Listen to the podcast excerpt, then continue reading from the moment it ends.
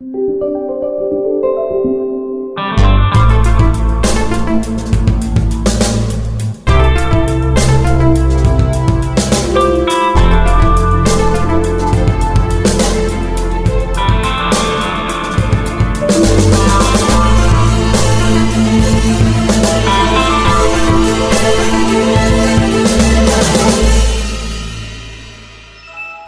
vous souhaite la bienvenue dans le magazine de jeux Forza Horizon qui vous parle de l'actualité Windows Phone de la quinzaine écoulée. Ah non, pardon, c'est un épisode de Lifestyle où on va vous parler de l'actualité Microsoft. Alors pour ce nouvel épisode, euh, j'ai la chance d'avoir euh, deux camarades avec moi. Non, on va pas faire des boutades toute la soirée, mais on va parler avec Cassim peut-être un petit peu tout à l'heure de jeux vidéo. Salut Cassim. Salut. Avec toi, pas d'épisode sans Xbox quand même. hein Oui, bah oui, t'as as vu, j'ai rajouté, c'est moi qui ai rajouté des trucs dans, dans, le, dans le conducteur. euh, bien sûr. Mais en même temps, il y a eu de l'actualité pour le coup. euh, c'est, il y a eu un petit anniversaire, donc. euh, C'est ça, 20 ans, ça se fête quand même. et oui. Et puis avec nous, il y a Richard qui est là. Salut Richard. Alors je vais faire comme Cassim. Salut Plus sérieusement, donc euh, aujourd'hui on va parler, en plus on, on va quand même commencer avec des trucs plus pro. Euh, on, va retourner euh, dans le monde d'Office, dans le monde Teams. On parlera ensuite un petit peu plus de Windows et bien sûr on terminera, comme l'a dit Cassim, avec Xbox, euh, ses 20 ans. Et une nouvelle un peu moins sympa pour terminer, mais bon, qui peut peut-être s'entendre. Allez Alors pour commencer ce soir euh, avec le monde, euh, le monde Microsoft Office, on va appeler au sens large. Euh, je crois Richard que tu as une info qui tourne en boucle, une petite loupe. Oui, Est-ce que tu peux nous en parler s'il te plaît? Oui, bah, oh, il y a eu, c'était il y a, il y a une semaine, pardon, Microsoft qui a lancé, une, qui a fait une conférence qui s'appelle Ignite et qui a lancé un, un nouveau produit, euh, qui a annoncé un nouveau produit au sein de, de Microsoft Office qui s'appelle Microsoft Loop. Alors c'est vrai que euh, ce, ce produit est, euh, est un petit peu bizarroïde et puis a, passé, est passé pas véritablement en, en lumière euh, dans les dans les dans les différentes dans les différents sites mais euh, je pense que c'est un, produit qui, a véritablement de l'avenir euh, et qui permet euh, à l'ensemble des, collaborateurs d'une société de pouvoir partager des produits et ce en temps réel. Donc, euh, euh, Loop, c'est quoi? C'est euh, euh, on, peut créer ce qu'on appelle un workspace, c'est-à-dire un endroit dans lequel on va on va travailler, et à l'intérieur de ce workspace, on va pouvoir travailler sur un certain nombre de pages. Et au sein de ces pages, on va pouvoir rajouter un certain nombre d'éléments. Euh, et donc à l'intérieur de ces éléments, on va pouvoir mettre par exemple l'équivalent de, documents Excel, l'équivalent de documents Word, euh, etc., etc. Donc on va pouvoir euh, rajouter comme ça à l'intérieur d'un document de travail pour, pour une équipe des éléments qui vont être mis à jour en temps réel. Euh, chacun va pouvoir euh, rajouter des, commentaires, euh, va pouvoir rajouter des données à l'intérieur de ces, documents. Et tout ça, ça va être mis à jour en temps réel, visible par l'ensemble des collaborateurs de la société. Donc euh, c'est du collaboratif, euh, ça n'existe pas actuellement euh, au sein de, de- d'Office. Ça existe euh, quand on est dans, dans Word ou dans Excel, on peut voir euh, une mise à jour des, des documents. Mais là, on, on, on a véritablement quelque chose qui est poussé et qui fait que euh, le collaboratif est mis en avant à l'intérieur de, de, de ces documents, euh, de ces documents euh, Office. Quoi. C'est vraiment une nouvelle manière de travailler que propose Microsoft en fait. C'est- pas juste un outil, c'est vraiment une nouvelle manière de concevoir euh, le travail collaboratif professionnel. Oui, et puis surtout, euh, le- ce- les, les éléments qu'on peut rajouter à l'intérieur de, de, de ces pages peut être euh, personnalisé et peut être, et on peut créer, euh, enfin, on peut développer ses propres, ses propres outils, ses propres éléments qui seront intégrés euh, au sein de ces pages. Euh, Un exemple, on peut imaginer, par exemple, enfin, ce qui, ce qui a été montré, c'est par exemple de, de, de voter, enfin, de, de voter pour bah, voter pour, je sais pas, pour un projet en disant. Choisir, un, ouais, choisir un, thème de projet, un habillage. Ouais. Faire un sondage.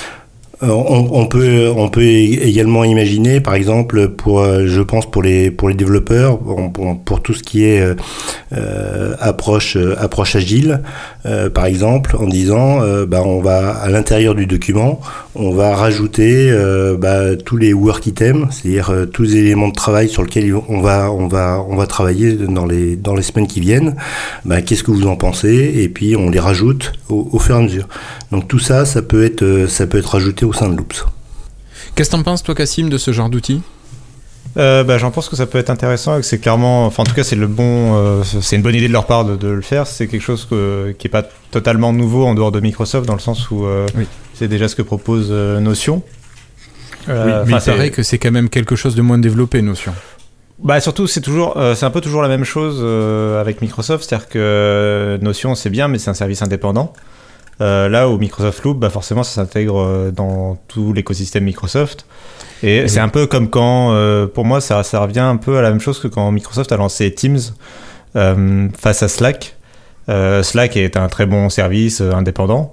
Mais quand Microsoft s'est lancé avec Teams, bah, ils ont pu le vendre aux entreprises parce que c'est intégré dans leur suite. Teams, ça fonctionne mieux si tu travailles avec la suite Office. et tout ça communique très bien ensemble. là, j'ai l'impression que c'est un peu la même chose m'étonnerait pas que Loop devienne très vite un succès dans les grosses entreprises euh, parce que de toute façon ce sera intégré euh, dans Office. Quoi. Hmm. Alors, est-ce qu'on a une idée de la date de sortie de, cette fonctionnalité? Ah.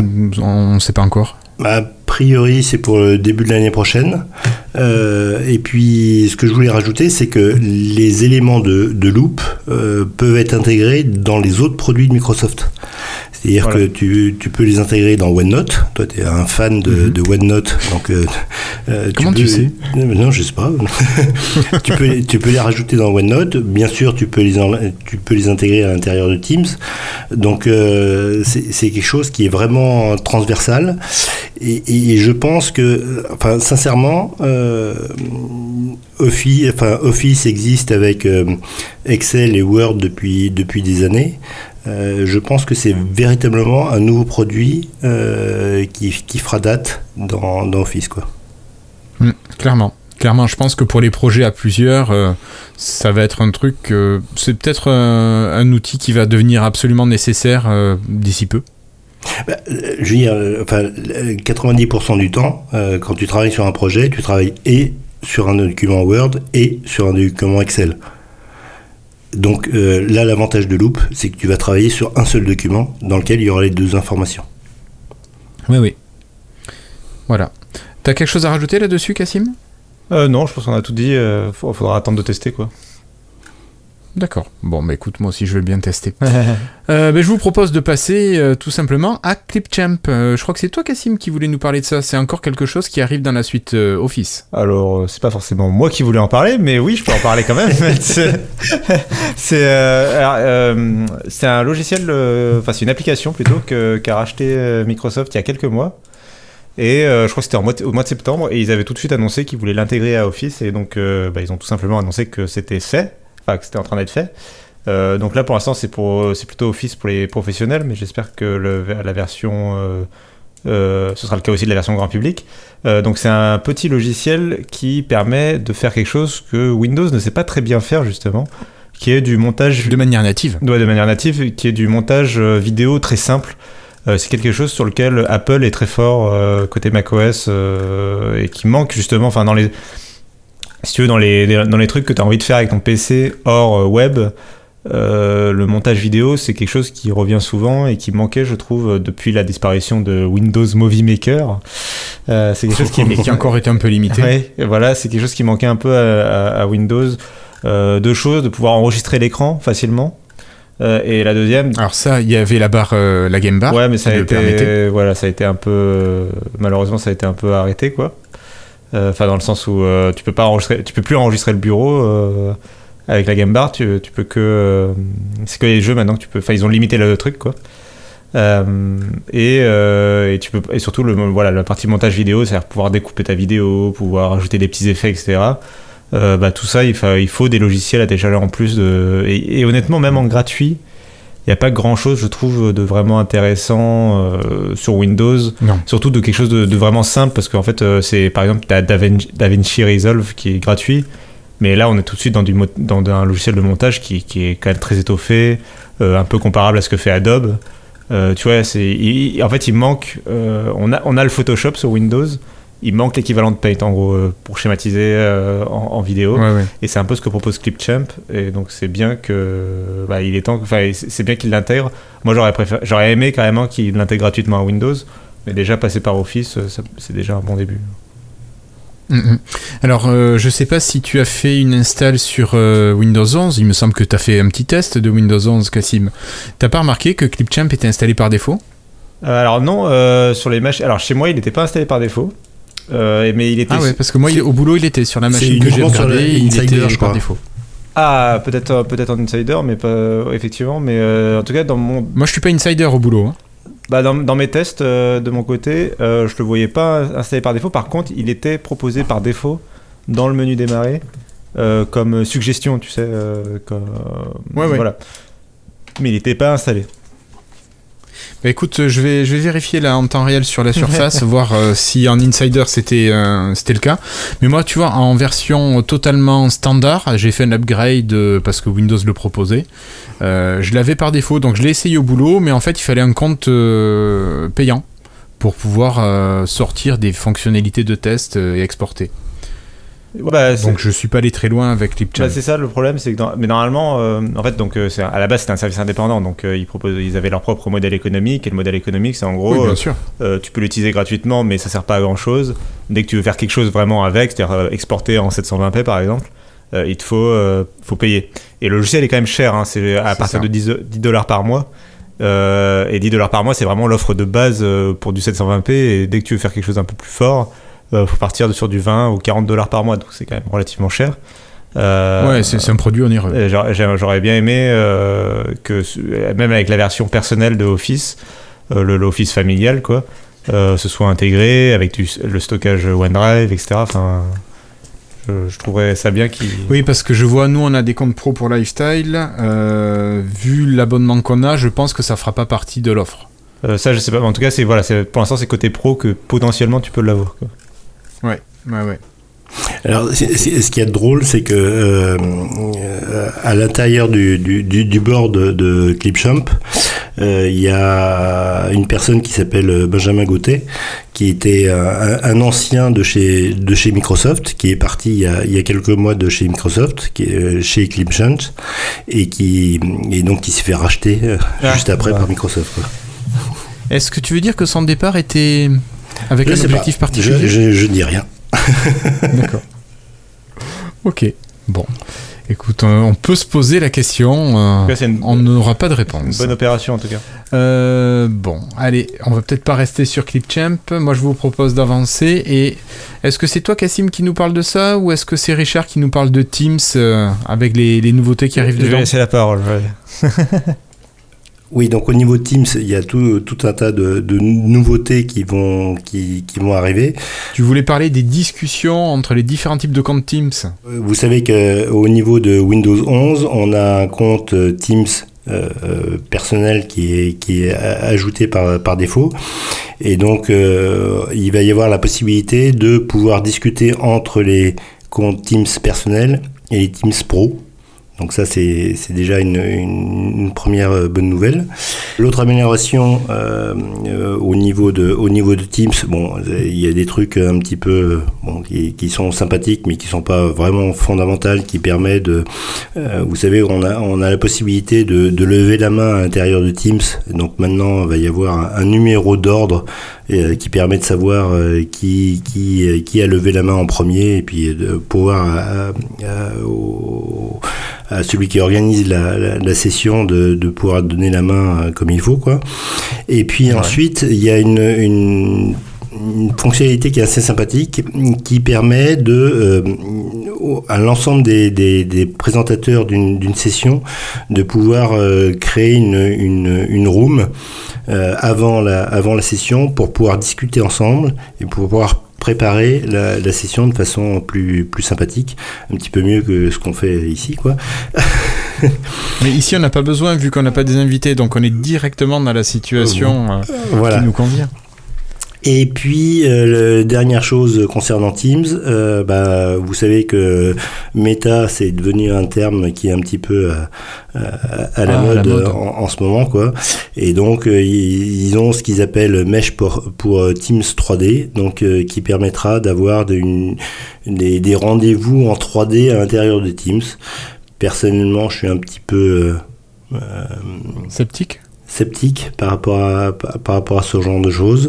Euh, c'est plus dans la hype qu'autre chose. Mais bon, euh, c'est ils suivent, ils suivent ce qui se passe euh, et puis bon, on verra ce que ça donne quoi. Mm.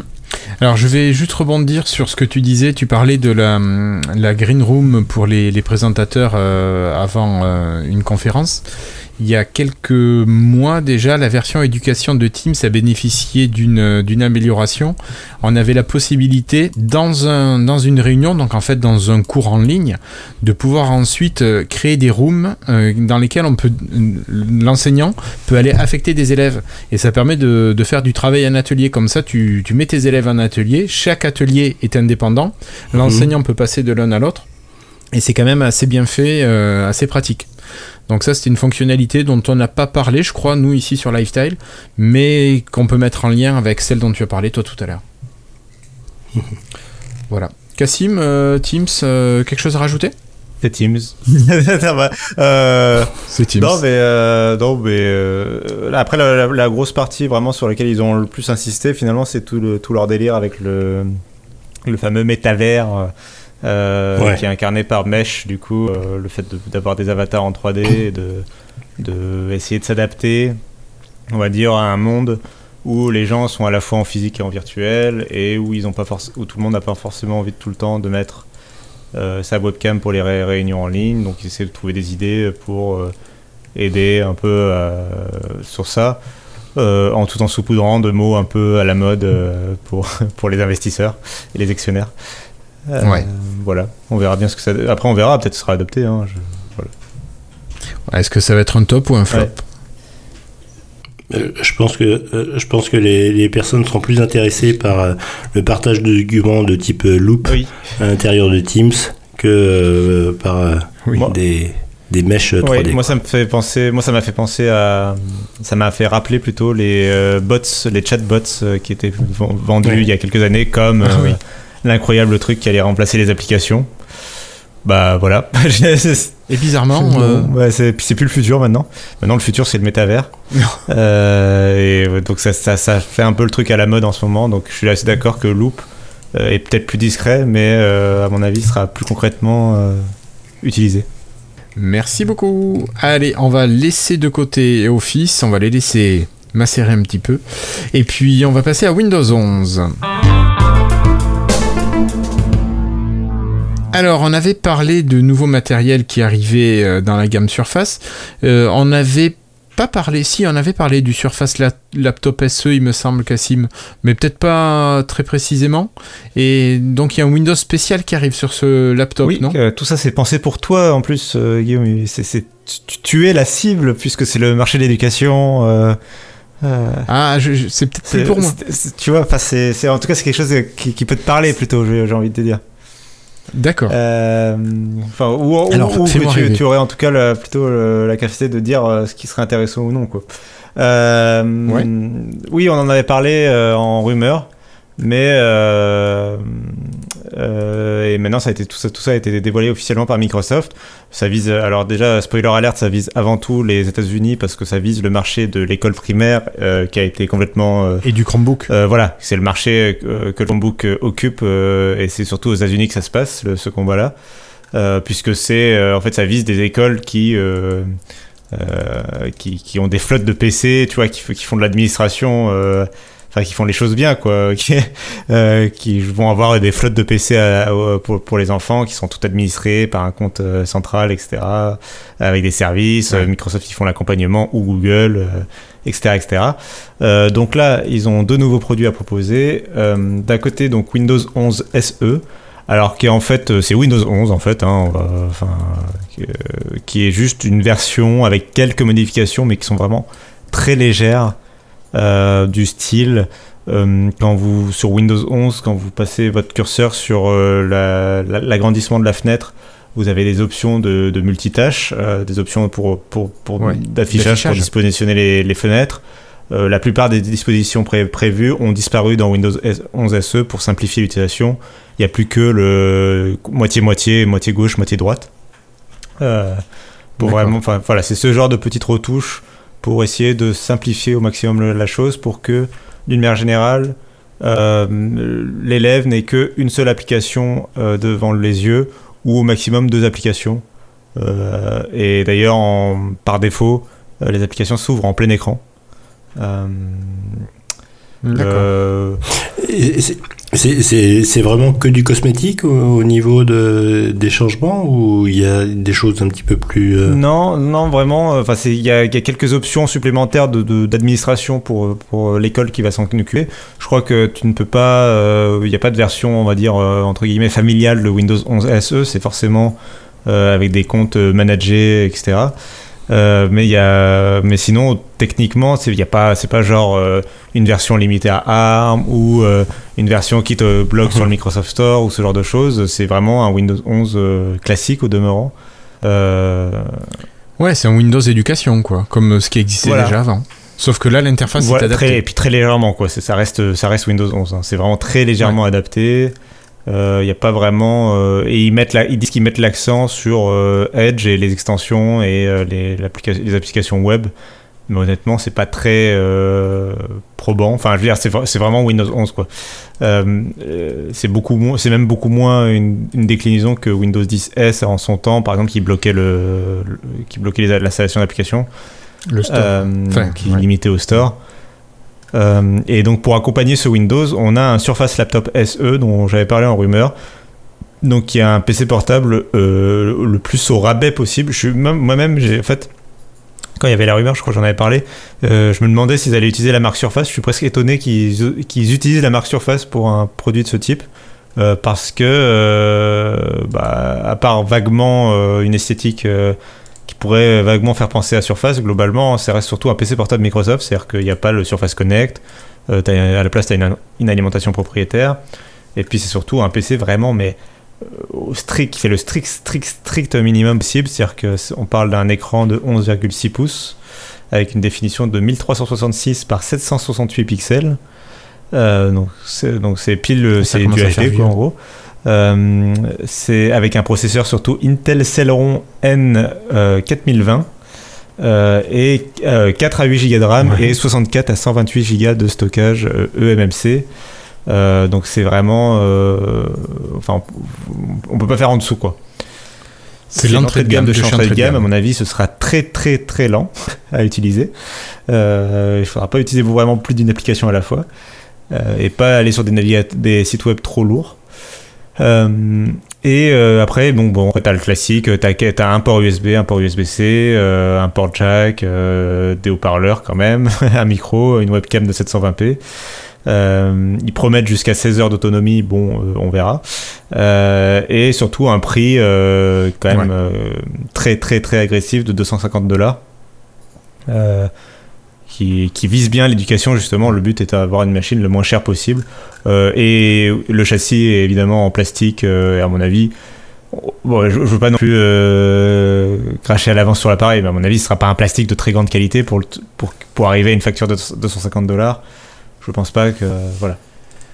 Forcément. Ouais, mais pour des écoles, ça reste accessible.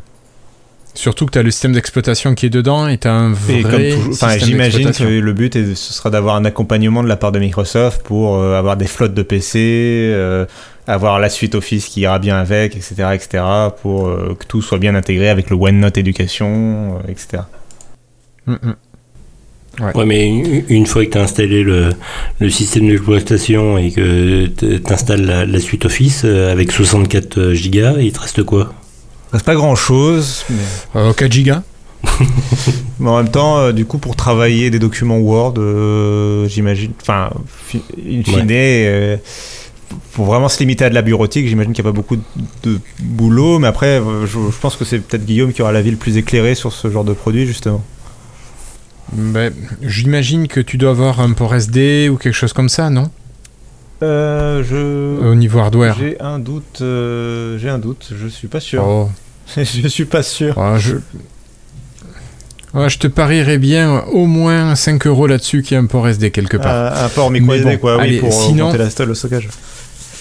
Oui, pour euh, augmenter le stockage local, mais sinon je pense que comme tu disais, Microsoft va, va pousser à l'utilisation de Office Éducation et qui propose quand même, euh, alors pour les comptes adultes, c'est 5 Tera de stockage gratuit sur leur cloud, et pour les enfants, je sais pas combien c'est, mais je suppose que c'est au, moins 1 Tera par compte euh, élève. Donc je pense que Microsoft va pousser l'utilisation des données dématérialisées en utilisant leur cloud. C'est pour ça qu'on a des machines qui ont si peu de stockage. Alors après vérification, donc il n'y a pas de, a pas de lecteur de carte SD. Ah. Euh, je te dois 5 euros. Euh, mais après, bon, on rappelle qu'il y a quand même un port USB et que euh, tu peux à la limite prévoir des clés USB. Oui, tu peux utiliser une clé USB classique. Hein. Mais je pensais qu'on aurait pu étendre la mémoire comme sur les surfaces avec une carte SD ou une carte micro SD. Non, là ça coûtait trop cher, là, ça sortait du budget. ouais, ouais, ouais. Non, mais je pense qu'ils vont pousser voilà, à l'offre éducation et le cloud. Donc SharePoint et OneNote. et OneDrive, pardon. Bon, on va laisser cette machine qui est quand même pas un foudre de guerre, c'est pas la machine qui va nous faire rêver, bien qu'elle puisse faire, faire rêver des enseignants, je pense. elle arrive pas en France pour le moment, donc on verra bien. Parce qu'à ce prix-là, euh, t'as un clavier, t'as un écran, t'as quand même un ordinateur complet. Oui. Moi, euh, ça je vois sur l'école, euh, c'était ce qu'on avait pour des tablettes Android, quoi. Bah, ça rappelle, ça rappelle en un peu moins cher les tarifs des netbooks. Tu sais, les, tout ce qui était les IPC, les petits PC de Samsung, Acer et compagnie qui faisaient ça. Euh, ça rappelle un peu ça. Hein. Ouais, mais je pense que ça vieillira un peu moins mal que ces PC, enfin ces mini PC qui n'arrivaient plus à démarrer à moins de 10 minutes au bout d'un mois d'utilisation. Peut-être. Hmm. Je sais pas si tu as connu ça, Richard, mais c'était une horreur ces machines. Il y a ma fille qui, qui, en avait acheté un. Euh, voilà. D'accord. Elle a regretté. Oui. Euh, mais je, je, te propose, si tu veux, de passer à un appareil qui fait euh, beaucoup plus rêver, tellement rêver que bah, il existera que dans les rêves. Ah zut, euh, ça serait un néo-rêve? Ce serait un néo-rêve, un néo-métaverse rêve. c'est le, oui, bah, c'est le Surface Neo. Alors, qu'est-ce qui arrive quand euh, un tournage de film se fait interrompre par le Covid et qu'il ne sort que euh, visiblement un an euh, ou, peut-être plus après son tournage?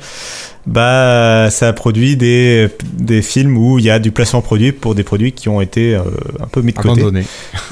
C'est le film Red Notice sur Netflix. où en fait on voit donc Ryan Reynolds qui à un moment du film manipule un Surface Neo euh, donc Surface Neo, pour rappel, c'est comme le Surface Duo qui lui est vraiment sorti. Euh, mais sauf que c'était un PC, donc c'était un PC à deux écrans euh, sans clavier. vous imaginez un PC, un PC portable classique, en un peu plus petit, et vous remplacez là où il y a le clavier et le touchpad par un deuxième écran. Mmh. Et ça donnait le Surface Neo. Euh, le PC euh, devait révolutionner tout ce qui allait se faire euh, de l'avenir du PC. Puis en fait, après, il y a eu le Covid et les gens ont arrêté de vouloir. Enfin, Microsoft a arrêté de croire que les gens allaient mettre 4000 euros dans un PC. Et donc, ils ont mis de côté ce projet-là et ils, ont, ils sont passés plutôt côté à, Windows 11 et à des choses plus concrètes. donc voilà. Donc le, PC n'est jamais sorti, mais au moins... Euh, le, film est sorti. Ryan Reynolds a pu l'utiliser. c'est ça, Ryan Reynolds a pu le prendre. Mais c'est un film de science-fiction, c'est pour ça. non, même pas, même pas. Mais, oui, bah du coup oui, enfin quelque part oui. Euh, malgré lui, ça devient un film de science-fiction. Bon, qui, est très sympa comme film. Hein. Moi, je, je l'ai pas vu. Je sais pas si vous l'avez vu, mais moi j'ai trouvé ça très sympa. Mais j'ai envie de le voir parce qu'il y a Ryan Reynolds, il y a The Rock et il y a euh, Gal Gadot, donc ça m'a vendu les, ça m'a vendu l'envie de, de, regarder le film. Oui, je pense que c'est la troisième personne qui les intéresse. Bon, Euh, allez, et je vous propose de terminer avec cette dernière news Windows. C'est une grosse mise à jour pour l'application Xbox sur PC. N'est-ce pas, Cassim Oui, euh, c'est vraiment une bonne nouvelle euh, parce que l'application Xbox elle est pas terrible sur PC, elle a surtout plein de bugs, plein de problèmes, euh, les gens rouspètent tout le temps de pas pouvoir d'avoir plein de problèmes quand ils installent etc. Avec Windows 11 déjà ça s'est un peu amélioré grâce à la refonte du store mais c'est pas non plus idéal. Et notamment ce qui chiffonne beaucoup les joueurs PC c'est le fait que quand tu installes un, jeu Xbox euh, il s'installe dans Windows Apps qui est un dossier protégé euh, ce qui rend complètement inaccessible le jeu, ce qui fait que quand, euh, par exemple, déjà il se désinstalle mal parce que l'application Xbox n'arrive pas à désinstaller le jeu, ou parce que tu as envie de le modder, ou parce qu'il y a des bugs et que tu as envie de les corriger à la main, bah, tout ça c'est impossible parce que le dossier est surprotégé. Et euh, si Florian était là, il dirait Mais si, tu peux en bidouillant, machin, un truc, euh, mais personne. Enfin, honnêtement, faut pas. c'est une très mauvaise idée. de- À part Florian, il n'y a pas grand monde qui va le faire. Voilà, et Florian se plaint de plein de bugs, donc euh, hein, voilà. Ah, tu crois qu'il y a un lien de cause à effet toi On n'a rien dit. mais en tout cas, voilà, donc c'est clair- clairement c'est un une des choses pénibles. Euh, évidemment, ça a des attraits euh, en termes de sécurité, mais c'est quand même pour un usage jeu vidéo, c'est très pénible. Euh, et c'était un point faible de Microsoft par rapport aux autres stores qui te laissent. Alors, qu'est-ce qu'ils vont proposer? Et ben ils proposent justement de corriger tout ça en te laissant l'accès libre au jeu. À- il y aura une mise à jour de l'application Xbox qu'on imagine arriver dans les semaines à venir, qui d'abord en insider, qui va te permettre de euh, dire exactement où tu veux installer les jeux. Et les dossiers seront libres d'accès et euh, du coup tu pourras complètement modder les jeux, tu pourras modifier les fichiers, etc. Comme tu le fais quand tu installes un jeu sur Steam ou autre. Euh, et c'est vraiment un pas de plus de Xbox dans la bonne direction. C'est un peu, enfin, on va pas non plus leur jeter euh, 40 000 fleurs puisque c'est juste se mettre au niveau de ce que propose la concurrence en termes de confort d'utilisation. Mais, euh, mais c'est vraiment une très bonne nouvelle parce que c'était vraiment très demandé et on n'y croyait plus trop. euh. Et c'est un nouveau signe aussi que UWP, euh, bon, bah, c'est un peu du passé. hein. Et quoi si je ne change aucun paramétrage, Cassim, quand j'installe mon jeu, est-ce qu'il reste protégé quand même? Je pense que oui. Euh, Par défaut, à mon avis, il s'installe dans le dossier Windows Apps, sauf si tu le, lui spécifies de le, de le mettre euh, ailleurs. Au passage, ils ont, ils ont proposé d'autres améliorations, type euh, on va pouvoir déplacer les jeux, etc. Donc euh, euh, ça aussi, ça devrait être euh, assez pratique. Ok, merci. Richard, tu voulais réagir, je t'ai coupé. Non, non, non, non, je... une mauvaise blague. oui, mais tu voulais parler de la fin de, de- ah, de UWP. Non, non, pas du tout, non. Ok, bah alors si tu veux pas en parler, on va passer à Xbox. Alors Cassim, c'est les 20 ans, euh, les 20 ans de la marque à la croix Verte. de chez Ouais. Euh, Alors, ils ont fait quoi pour les 20 ans ils ont fait une peu, À part en récapitulatif de ce qui a existé. ils, ont fait, bah, ils ont fait une petite cérémonie euh, euh, qui, ma foi, était prêtée à sourire. Bon, c'était pas l'événement du siècle, c'était pas une grosse conférence, mais c'était plutôt un petit, petit événement anniversaire festif. Ils en ont profité pour faire quelques annonces, notamment un documentaire qui sera produit en interne et qui sera diffusé sur plusieurs plateformes de streaming au mois de décembre. Euh, sur la création de la première Xbox, euh, parce qu'il y a quand même euh, pas mal de choses à raconter. C'est quand même une des histoires très fun de Microsoft à la création de la première Xbox. Alors, je rappelle que dans la M-Story de Lifestyle que l'on a fait, on a parlé un petit peu de la création de la Xbox Mhm. première du nom, et Florian nous avait raconté quelques anecdotes qui n'étaient pas inintéressantes. Donc voilà, vous pouvez retourner sur la M-Story disponible sur Voilà. YouTube. Je te rends la parole, Cassim. non, mais ça sur des, des petites guerres en interne, pourquoi Xbox s'appelle Xbox, etc. euh, Des choses comme ça. Euh, plein de, enfin, il y a vraiment plein d'anecdotes croustillantes et ils nous promettent que dans le documentaire, j'imagine, ils révéleront aussi des petits tout- détails qui manquaient jusqu'à présent, même si euh, il y a déjà eu des livres sur le sujet, euh, parce que c'est c'est toujours intéressant aussi. enfin, Il y a- des livres d'industrie justement sur le côté l'envers de, je sais pas moi, de la création de l'iPhone, la création de tel produit, tel produit. Euh, des fois, c'est intéressant de savoir euh, quand- un peu comment ça s'est fait, quoi. Euh, quels ont été les défis, etc. Donc ça, ils l'ont annoncé. Euh, ils en ont aussi profité pour faire des annonces un peu plus concrètes pour les gens, euh, dont, alors je vais rapidement passer dessus, la sortie de Halo Infinite en avance. donc Halo Infinite qui est prévu pour le 8 décembre de mémoire. Donc là, ça ce sera toujours la bonne date de sortie pour la campagne. Mais par contre, le mode multijoueur, euh, il est sorti euh, donc ce lundi pour les 20 ans, euh, puisque quand on fête les 20 ans de Xbox, on fête aussi les 20 ans de Halo. Forcément, les deux sont très liés. Et donc, pour fêter les 20 ans, ils ont sorti le multijoueur de Halo Infinite, qui est un énorme succès. Il y avait déjà plus de 250 000 joueurs de mémoire dans les deux heures qui ont suivi la sortie du jeu uniquement sur Steam, puisqu'on n'a pas les chiffres ni sur PC côté Xbox, ni sur Xbox les consoles. Euh, donc euh, donc c'est un gros gros succès. C'était un des plus gros jeux euh, joués sur Steam à ce moment-là. donc ils ont, ils ont, dû être quand même assez contents de leur sortie. Et puis, et puis, et puis, ils ont aussi annoncé des choses autour de la rétrocompatibilité. Alors, c'est fun. et moins fun. Alors, je vais faire la partie fun et après on passe sur la partie moins fun.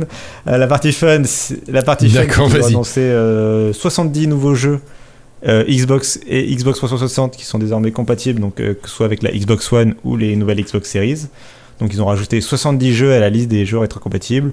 Euh, je vais pas tout faire la liste des 70 jeux, mais il y a au moins la série des Max Payne, la série des Fear, quelques jeux Sonic, les, la série des Time Splitters aussi, voilà, pour en citer que quelques-unes d'un Mortal Kombat. mais donc c'est une grosse liste de 70 jeux qui était quand même attendue. Euh, ils ont aussi annoncé qu'il y a des jeux qui étaient déjà rétrocompatibles qui sont maintenant améliorés, donc euh, euh, voilà le HDR, ou passer de 30 à 60 images par seconde. C'est notamment le cas de Sonic Generation par exemple, qui est un jeu de plateforme, donc c'est toujours intéressant d'avoir quelque chose de plus fluide et de plus dynamique, surtout pour un jeu comme Sonic qui va très vite. C'est quand même le but. voilà, donc ça c'était la partie drôle. La partie moins drôle, mais euh, on va pas trop leur jeter la pierre, c'est qu'ils ont annoncé que c'était la dernière fournée de jeux euh, ajoutés au programme de rétrocompatibilité. C'est fini. Ils ont mis fin au programme euh, avec ces 70 jeux. Là, c'est les derniers qui seront ajoutés. Alors, les derniers jeux de Xbox 360 Et de Xbox tout court. Et de Xbox tout court, ouais. Ouais. C'est. Est-ce qu'il reste des jeux de Xbox tout court et des jeux de Xbox 360 en grand nombre à mettre à jour oui, malheureusement, oui. Euh, on, a l'impression qu'ils en ont rajouté beaucoup et en fait, euh, en fait, il en reste énormément qui sont pas du tout euh, dans le programme de rétrocompatibilité. Mais j'allais dire qu'on n'allait pas leur jeter la pierre parce que, alors déjà, premièrement parce qu'ils font ce que personne d'autre ne fait, c'est-à-dire que ni Nintendo ni Sony ne le fait, donc on peut pas trop les, accuser de quoi que ce soit.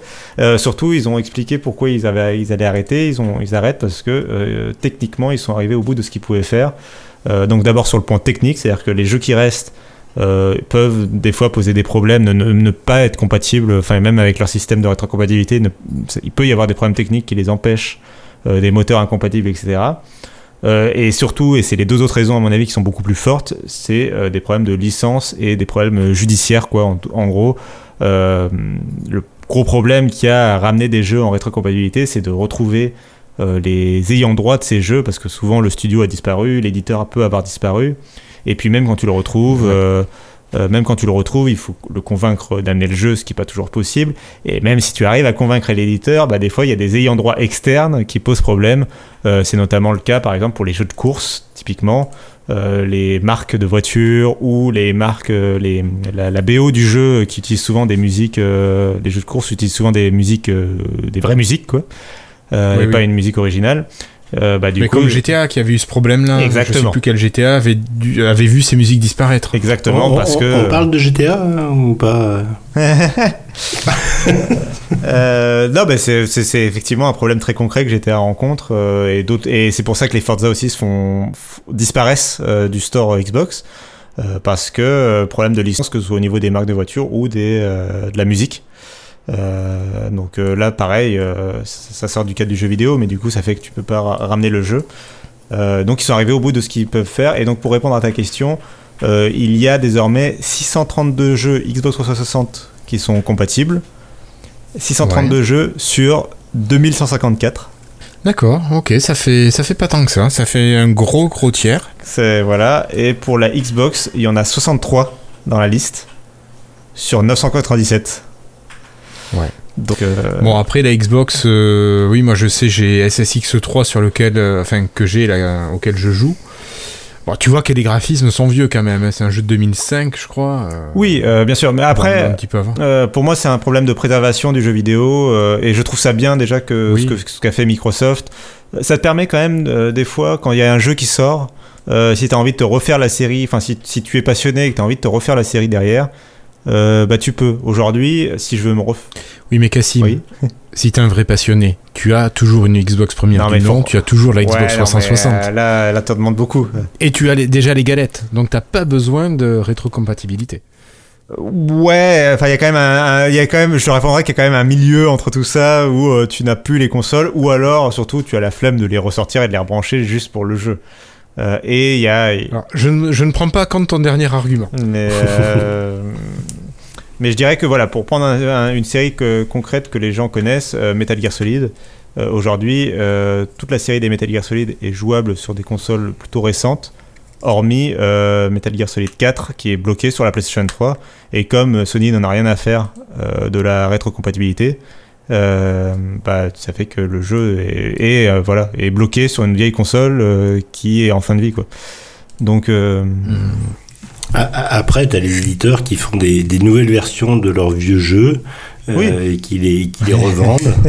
Toi, tu veux nous amener sur, sur, sur GTA. Je te sens, tu veux... je, je, te sens GTA, GTA compliant, oui. Oui, c'est mais... ça. C'est lequel? C'est le 3 là qu'ils ont refait récemment C'est la trilogie euh, GTA 3, GTA Vice City, GTA San Andreas, qui, qui, sont les trois qui sont sortis sur Xbox première du nom et sur PlayStation 2.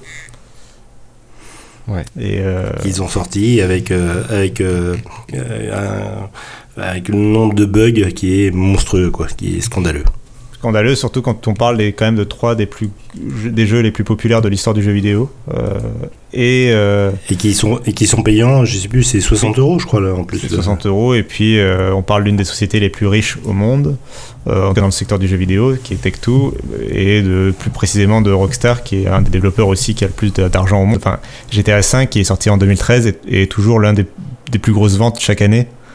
Donc, euh, donc ils ont plein d'argent, donc ils avaient les moyens de faire beaucoup mieux. C'est ça le point final. Euh, mais voilà, donc Microsoft met fin au programme de rétrocompatibilité, euh, c'est comme ça. Euh, je voudrais juste rappeler un, un dernier mot avant qu'on conclue euh, sur ce programme, vu qu'on en parlera a priori plus. Euh, ils ont révélé, il y a, y a un excellent, une excellente interview sur le magazine américain, alors malheureusement c'est en anglais, GQ, de toute l'équipe un peu dirigeante de Xbox, et qui revient un peu sur tout ça et, euh, et, dans lequel il confie un peu justement le fait que euh, l'élaboration euh, de ce programme de rétrocompatibilité qui a été annoncé pour rappel en 2015 et c'est vraiment quelque chose de très important au sein de Xbox parce que c'était après le lancement catastrophique de la Xbox One. Et c'était le moment où l'équipe était complètement démoralisée, ils savaient pas où ils allaient, voilà. c'est le moment où Phil Spencer est devenu patron de Xbox et ça a été un peu un des projets qui a redonné euh, courage un peu à l'équipe et euh, et un an avant, en fait, enfin, le 3 2015 est, vu dans l'histoire de Xbox maintenant comme la, première année du retour de Xbox un peu en force, etc., où ils ont refait leur remontée. Euh, notamment avec cette annonce de la rétrocompatibilité.